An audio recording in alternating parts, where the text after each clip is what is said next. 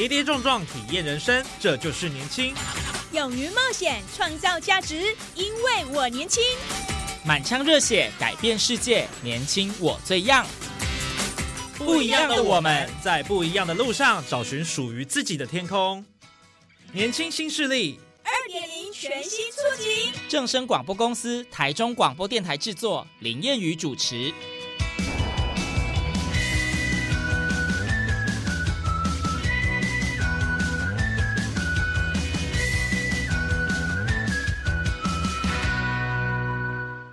听众朋友，大家午安，大家好，欢迎您在礼拜二的中午十二点准时收听，在正声台中二台 M 六七千赫以及网络正声综合台播出的《年轻新势力》，我是烟雨。好，这期节目呢比较特别，我们再次走出录音室，来到了台中雾峰的朝阳科技大学。那我们知道，最近呢接近岁末年终哦，其实很多的大专院校各个科系都开始举办了毕业专题展，那为的呢是来展现学生四年来所学的成果。那当然呢，朝阳科大也不例外了哈。他们为了展现学生的创新研发能量，就特别举办了资讯学院二零二三资讯周。参与的科系呢，包括了资讯管理系、资讯工程系以及资讯与通讯系三系的学生毕业专题联展。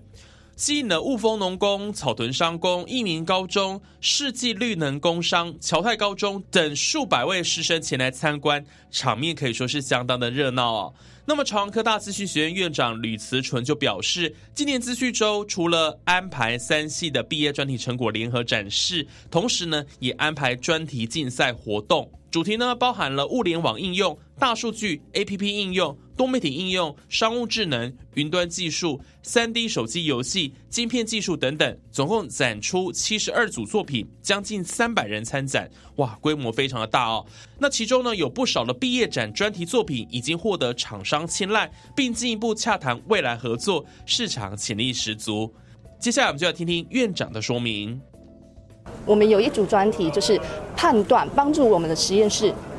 人员去判断它的菌种的数量有多少。传统的做法是人必须要不断的一个一个去数，所以它的时间耗费非非常多。所以做了一个 AI 的动作之后呢，他们可以在实验室做一个自动的侦测。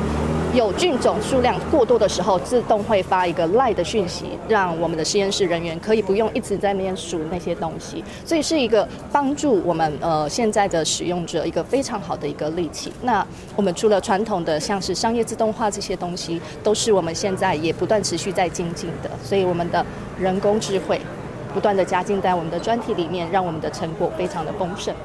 接下来我们这期节目呢，就会呃分成三大部分哈，一一来跟大家分享。呃，同学们他们有什么样的一些呃作品的亮点？那首先我们就来看一下资讯管理系资管系哦。那他们的专题作品这次包含了 AIoT 应用、大数据、行动商务、多媒体应用、管理及行销分析、多功能网站系统、云端运算以及管理类等等，展出包括了 AI Sim S。会声会影、声位技术结合多情境应用，还有深海博物馆、校务大数据分析系统等等的作品。好，首先我们就要来跟大家分享资讯学院院长吕慈纯老师他所指导的作品。这是在一楼所展出的“指尖上的污水厂之旅”。诶，为什么会取这样的名称呢？好，其实它非常特别，它是一款互动游戏，但是呢，融入了污水处理的流程。所以呢，这个来参观的民众呢，可以透过游戏来去了解污水处理的流程究竟是怎么样子的。好，所以这是一个呃寓教于乐的一款游戏啊。那我们就继续请院长来跟我们分享这个作品它的特色吧。那农业污水主要的呃处理流程比较简单，因为我们的污水有分成工业污水、家庭污水跟农业污水这三种不同的东西。如果是家庭污水，可以透过那个管线接到大型的处理厂去做处理嘛，但是农业污水没办法，因为农业太广了，所以我们就是只好在每一个畜牧业的家里旁边放一个小小的处理机制。那这个处理机制就是三种流程，第一个就是先把水从那个污水里面抽掉，抽掉之后剩下污泥。我们再做后续处理。那第二个动作呢，叫做厌氧耗氧。厌氧呢，就是我们会利用微生物去吃有机物。微生物吃有机物这个概念先记得，微生物是好的，我们要把有机物，就是会造成环境伤害的那些重金属，把它吃掉。吃掉之后呢，水才会变得比较干净，没有影响。那厌氧的意思呢，就是因为微生物它很喜欢氧气，如果你随时让它在有氧气的状态下，它其实就会不断的吃东西嘛。那我们要让它饥饿三十，先让它饿一阵子。如果再给他氧气的时候，他是不是就会更努力工作这样子？所以第一个动作是厌氧，我先把氧气抽掉，然后耗氧，这是哎你饿一阵子之后，我再把氧气给你，那你就开始活跃的去吃掉很多的有机物。那最后呢，因为他吃了太多的有机物，他就会变成污泥，他就变很胖，就会变。很重的污泥就沉在那个桶子底下，那我们再用刮刀把它刮掉，那就完成了所有清洁工作，水就是干净的水，就可以排排放到大海去这样子。那我们把这三个关卡弄成四个游戏，那这关呢就是我们刚刚说的耗氧。我已经打了很多的 O2，有看到 O2 吗？就是很多的氧气，它现在已经活化了。前面两个就是我们的微生物，所以它必须要去吃掉有机物。所以当有机物碰到它的时候呢，它就是要挥手吃掉。那方块呢？那是无机物，是没有害的。那你吃掉它，其实是会扣分的。好，所以我们就是透过这样子的动作来去让小朋小朋友知道说，哦，我们现在已经是微生物，有很多很多的氧气，然后我们可以把有机物把它吃掉，这样子。对，所以这个就是，呃，这个就是最大的那个。然后你可以看到下面的那个就是我们的感测器，它叫做 Liver Motion。Liver Motion 是手部的意思，就是抓手部的动作。所以可以看到，当我手部过去的时候，它就会抓到它的骨架。那我们通过骨架的变化来去控制游戏的这样的一个过程。好，再来要跟大家介绍的是这个资管系学生王凯丽的毕业作品 AI 女友模拟器。他不止在这一次的资讯展展出哦，他也投到其他的这个比赛，荣获了 Unreal Engine Five 台湾游戏创意设计大赛的金奖，赢得二十万元的奖金，表现非常的优异。这个游戏呢，它是采取 AI 技术跟三 D 建模模式来建构出故事的主场景。那玩家所扮演的角色是被软禁在家里的男朋友，那需要透过跟女友的对话跟互动，设法脱离房子，非常的创新有趣。接下来，我们就要请王凯丽同学来为我们做分享。首先，这个作品是最一开始，我有发现最近市面上越来越越多 AI 的游戏的诞生，跟越来越多 AI 技术应用在游戏产业上。所以我希望透过 AI 来辅助制作一个游戏，然后结合目前市面上就单身比例的越来越高，男性就是要找到自己的完美女友的可能性越来越低。所以我希望透过这个游戏，让玩家可以设计一个自己心目中的女友，然后来让他们找到自己真正想要的梦中情人的概念。这是目前我的游戏理念。对，目前大概花了六个月左右。就是今年五月开始做的，因为就是因为是我自己想做的，所以我非常容易投入在这个游戏里面。所以就是我每天会花十个小时到甚至更多在这个制作上面。所以对对，才能说进度可以变这么快。好，其实凯莉有特别透露，这个作品的灵感是来自于使用 Chat GPT 所打造的实验性密室解谜逃脱游戏，所以让他有了以 AI 来当游戏 NPC 的想法，利用 Open AI 来作为对话生成的主体，让玩家呢可以透过 Azure 的语音生成技术设定，生成游戏当中女友的人格。那么大家会想说，哎，这个 AI 女友模拟器。呃，为什么能够获得评审的青睐呢？它反映得出的不就是宅男呃在大学时候想要交女朋友，可是却交不到的心境，所以呢就创造出这样的一个虚拟场域哦。有什么特别的地方？其实评审是认为说，这个金奖游戏它从企划到制作都是一名学生独立完成的，而且在游戏当中加入 AI 技术非常具市场性，所以呢一致给予高度肯定。我在现场的时候呢，我有特别问同学有没有开放给大家来玩。它其实还蛮大气的，就是说之后呢，再把一些细节修得更完整之后呢，就会开放给这个同学们一起来玩这一款游戏了哈。AI 的部分是有开放让玩家自己去输入文字，大家去生成性格。所以说，然后再加上这个 API 的部分是直接串联到 Open AI 的部分，所以我只要教会你们怎么去设定那些基础的，就是 API 的那种概念，你就可以让所有玩家自己去设计他想要的女友。对我当初我考虑到要分享给各位，所以我特地找大家都可以用的方法。诶，蛮多人都说希望我公开出来让他们玩的。我目前会预计是，就是这这个月或是下个月会稍微示范 demo 版。如果顺利的话，就是后面做完之后会可能会公开，然后让大家去玩。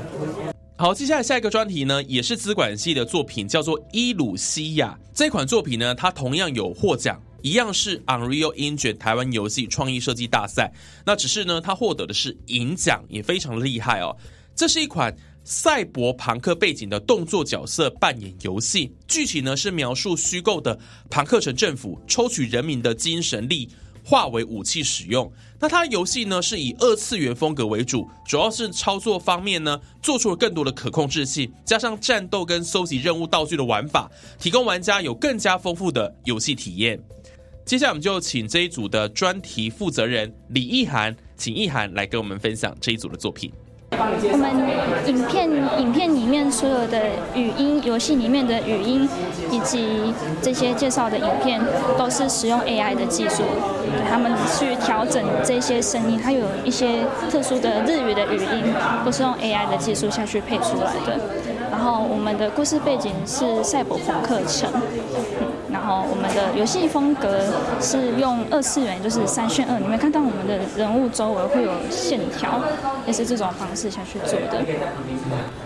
那我们是资讯管理系数位多媒体组，那我们的指导老师是吴信成老师。那我们本游戏是参考吸血鬼幸存者的这个游戏的模式，那主要是打生存。那在这种情况之下，我们觉得跟生存有着极大关系的世界观就是赛博朋克，所以我们世界观是这样子出来的。但是正统的赛博朋克世界会让人联想到二零七七这一款游戏，那要怎么样做出拥有赛博朋克的世界，又能从中做出一些变化？我们想到的是加入宗教。信仰，那最后得到用赛博朋克当做故事背景，并且结合生存、战斗跟收集任务道具的玩法，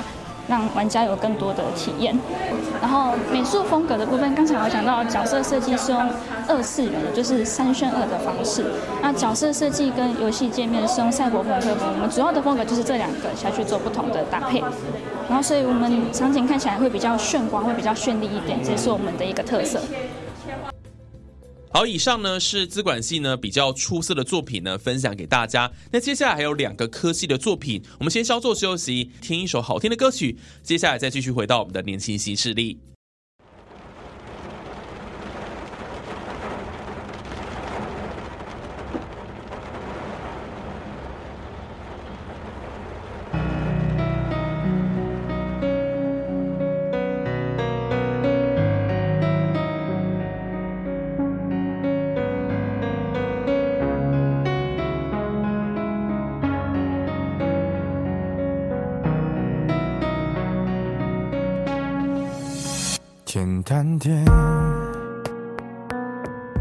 说话的方式简单点，递进的情绪请省略。你又不是个演员，别设计那些情节。没意见，我只想看看你怎么演。活得太表面，像没天赋的演员，观众一眼能看见。该配合你演出的我演视而不见，在逼一个最爱你的人即兴表演。什么时候我们开始收起了底线？顺应时代的改变，看那些拙劣的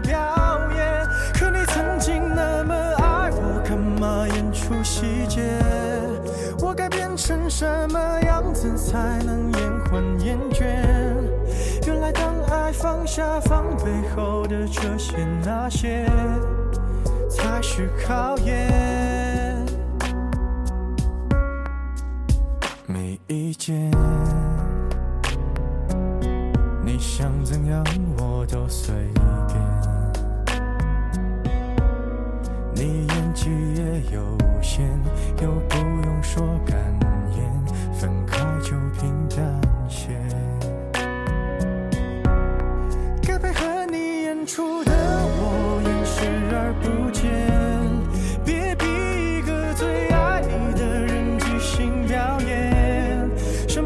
候我们开始没有了底线？顺着别人的谎言，被动就不显得可怜。可你曾经那么爱我，干嘛演出细节？我该变成什么样子才能配合出演？原来当爱放下防备后的这些那些，都有个期限。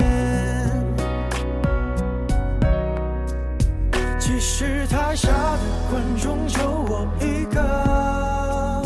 其实我也看出你有点不舍。场景也习惯我们来回拉扯，还计较着什么？其实说分不开的也不见得。其实感情最怕的就是拖着，场戏越哭不出了，是否还值？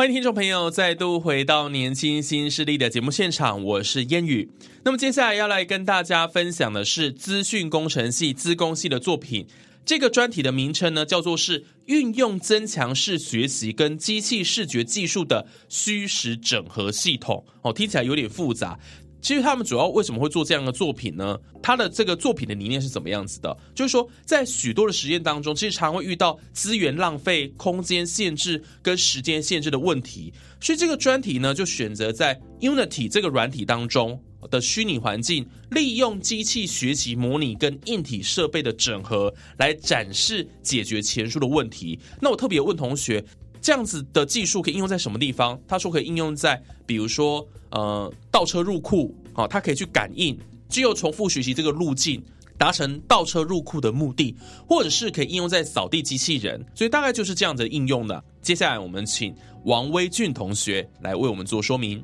它的特色就是我们是运用增强式学习的方式去训练它的模型，就是我们可我们可以在虚拟的世界里面去进行学习，不用你自己教，它就可以把你要你要效果训练出来。那那它是二十小时不间断的，也可以加快速度，所以你可以省下很多时间。然后我们训练出来之后，就可以让它在现现实之世界中做展示或是动作，像是例如什么样的？诶，就实实际应用嘛。对，实际的应用。它可以学习倒车入库，就是因为它会用它感测器去侦测附近的东西，然后去做学习，然后它就会给出操纵的指令之类的。那我们就可以在虚拟世界里面先训练它，然后再用到外面来，那它就可以自己倒车入库进去，你就不用自己去看后照镜之类的，或是扫地机器人啊。因为我们现在是用摄影机去做判断，所以我们可以去判断哪边有脏污之类的，去让扫地机器人知道要怎么走过去那边去做清扫，或是应该把哪些地方做清扫，然后就直接回去，可以省电又省力。遇到最大的困难，诶、应该是移植到从虚拟移植到实体的部分，因为实体实际上会遇到什么状况，我们都不清楚，嗯所以通常应该是要先就一直交互做学习，就到这边到实体之后有什么问题，就回到虚拟那边去做改进，这样最后才可以训练出一个好的好的模型之类的。好，接下来呢，我们要来跟大家分享是资讯与通讯系的作品。首先，第一个专题是巨长时间操作的智慧又重合设计。同学们他们就发现说，传统智慧幼虫盒是采用昆虫性费洛蒙诱引搭配红外线光夹的方式来计数虫数。所以它要持续侦测才能够正确计数，知道里面有多少只虫。所以在这个专题当中，他们就改良了红外线感测方式，就是侦测重合的深度，再转换为对应的重数。所以系统呢可以长时间处于休眠模式，只要定期唤醒计算，达到长时间运作跟降低农药用量的目标就可以了。所收集的资讯呢，除了记录在云端之外，也透过网页跟直播平台，所以农民他不需要安装其他的 APP。相对就方便很多。那这个设计除了获得教育部跟农业部相关计划的补助之外，也预计呢于明年开始在云林县包中乡有才村。跟园长乡的陆北村进行实地的长期测试，这项作品呢也有获得第五届绿点子国际发明暨设计竞赛的铜牌哦，是在今年的八月获奖的哦，非常厉害。现在请我们的指导老师林进发老师针对这个作品来跟我们做说明。那这套系统主要就是针对他们那个地方的一个农民的需求所提出一个智慧系统，就是当你有虫害来的时候。我们除了费洛蒙可以吸引进来之外，那我们透过资讯系统可以来回传给农民跟后端的一个使用者知道这样子。那另外一个原因就是说，因为他们要监控的这一只害虫是在那个晚上危害的，所以基本上他们在那边交配的时候，其实。呃，我们农民是不知道的，所以可以透过这个系统，可以进一步的来了解，说那到底他们大概在什么时段会来这样子。那同时也透过这个系统，后来我们也发现，就是原本这一个，就是它这个斜纹叶道原本都是在夏季这个地方比较旺盛，然后到了。秋天之后的话，基本上都没有虫。但是，呃，后来我们做这套系统才发现说，其实因为现在台湾现在都开始慢慢进入暖冬的一个时代哦，所以到十一月的话，我们还是有抓到虫。所以等一下你看的那个影片里面，我们是十一月三号去抓的，理论上应该那个时候应该都没有虫了才对。但是现在呢，还是有，这就是我们现在目前整个虫害的一个防治的时间要延长的一个很大的一个比较麻烦的地方。所以它主要是可以侦测什么？比如说这个虫的数量啊，或者是数量是就是之后我们透过呃多一个节点来诱捕的话，就可以知道说它的危害的面积大概落在什么地方。对，那以以往就是说农民就是隔天早上看到那个虫盒才呃才打电话跟那个农事所这边说，哎，我们开始有抓到了，请政府这边要注意。那现在这套系统就是可以在及早几个小时之内就可以发出这个警报，这样子。好，更多的细节的部分，继续来请尤和祥同学来为我们做分享。啊，首先是这个三 D 电影重合的部分，嗯，就是因为它会有公差的问题，因为我们为了要衔接之前上一个农事所发的那个虫进去的那个地方，所以我们经过蛮多次的实验，然后才找到最适合的公差去进行。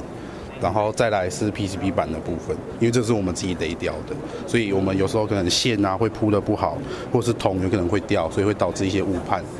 对，所以这个也多了蛮多的啊。最主要还是天气状况为最大部分，因为有时候温度、湿度没有到很准确的时候，我们的虫没有办法正确来。对对，就它不会出没，它的出没频率会降低，所以会导致我们可能捕获的时候会有误差值所在。对，大概是这样。天气会？对对，天气蛮影响的。对。好，资讯与通讯系的第二个作品是使用动态漏电抑制技术实现的。低漏电电路设计，那这是什么样的专题呢？其实它也有一点抽象了哈。它主要就是提出一个互补式的动态自我漏电抑制电路技术，实现互补输出的逻辑电路设计。那它适用在长时间待机的感测节点晶片应用，好，跟先前的单端输出架构。FLSL 相比，提出的设计布局面积在漏电电流分别增加了二点七跟零点四六倍，但操作速度呢可以大幅提升一百二十倍，解决先前 FLSL 这个架构它没有办法满足的一些应用规范。所以，为了印证所提出设计的性能优势呢，他们把互补式动态自我漏电抑制电路实现的逻辑闸组成了十六位元的加法器，而且透过台积电教育性晶片下线流程来完成实际的晶片。然后得到验证。简单讲，它就是把一个原本有的一个电路设计，它去进行改良啦。那改良后的结果呢，是比原本的都还要好的。接下来呢，我们就来请刘宇胜同学来给我们做说明。其其实我们这个专题是用 ARM 公司跟密西根大学所提出的一个漏电抑制技术的电的技术去做成的电路，然后可以看到，其实就是说我们的对手是这一个电路，它是它是使用就是 DOS 电路呃抑制技术这个东西，它是 DLS 基，它简称 DOS，然后它是使用基于这个架构去组成的电路，然后这是我们所提出的。然后我们的差别在于说，就是因为传统的这个东西，它会有一个转态的过程，它就变成说，它在转态那个情况下，它工作时间就变得比较长。然后我们为了就是解决这个问题，说我们变就是用两个不同的逻辑闸，然后去组成，然后让转态这东西跟在工作这两个讯号可以去互补，所以变成工作时间可以变比较快。所以可以其实可以看到，就是说我们的表格就是虽然我们的面积变大，因为我们的电晶体就变多了，然后所以我们面积会变比较大一点，一点八倍。然后我们的漏电也因为工作的电晶体变多，所以漏电会高了一点点。但是我们的工作速度上，对手只能到二十六赫兹，但是我们可以到一点八 K，就相当于一千八百赫兹，所以我们可以快将近七十倍。然后我们的延迟也低对方将近八倍，哎，快九倍。对，然后我们使用就是这个电路去组成一个十六位元的加法器，去验证就是它的就是电路的效应呃效能跟优势是否有达到我们需要的效果。然后还有最后我们是用台积电的就是一百八十纳米的制程，然后我们去用远端软体画出这个电路图，然后送到台积电，然后请台积电那边帮我们制作一个教育性晶片。然后因为因要实验室的要求就是有需要跟业界一样用一块电路板。去测试说电晶体的功能是不是正常的，所以我们有请同学设计一块就是那个电路板，然后我们实际把晶片装上去之后接电，然后跟给讯号来看它的波形输出是正常的。好的，以上呢就是跟大家分享朝阳科技大学这一次资讯周啊的一些亮点的作品。当然，他们三个科系专利成果聚焦的领域不太一样啊，像资讯工程系呢，就是比较偏向机器人、人工智慧跟资讯技术。那资讯与通讯系呢，是着重在 AI、人工智慧、物联网、APP 应用、资讯应用系统等等的面向，但领域其实大致上都是差不多的啦哈。那我们可以看到这次同学们的这个成果呢，真的非常的丰硕。相信呢，透过这样的的这个成果的展现哦，未来这些作品拿到业界，我想这就证明自己的资讯能力跟实力最佳的利器。好的，以上就是我们这一集的年轻新势力，非常感谢听众朋友的收听哦！别忘了，我们现在呢在正声网络综合台以及各大 podcast 平台搜寻“年轻新势力二点零”都可以听得到哦。我是叶宇，那我们就下一集空中再会喽，拜拜。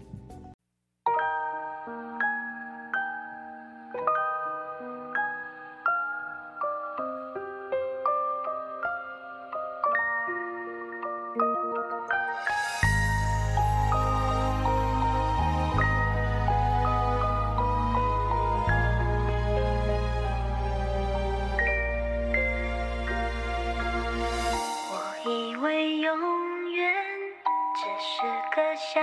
象看着你脸庞才发现是一种愿望曾向往的远方。如今就在身旁对未来的彷徨有了一道曙光。我不再寻找幸福的坐才发现早已被围绕那最初的拥抱是你给的心跳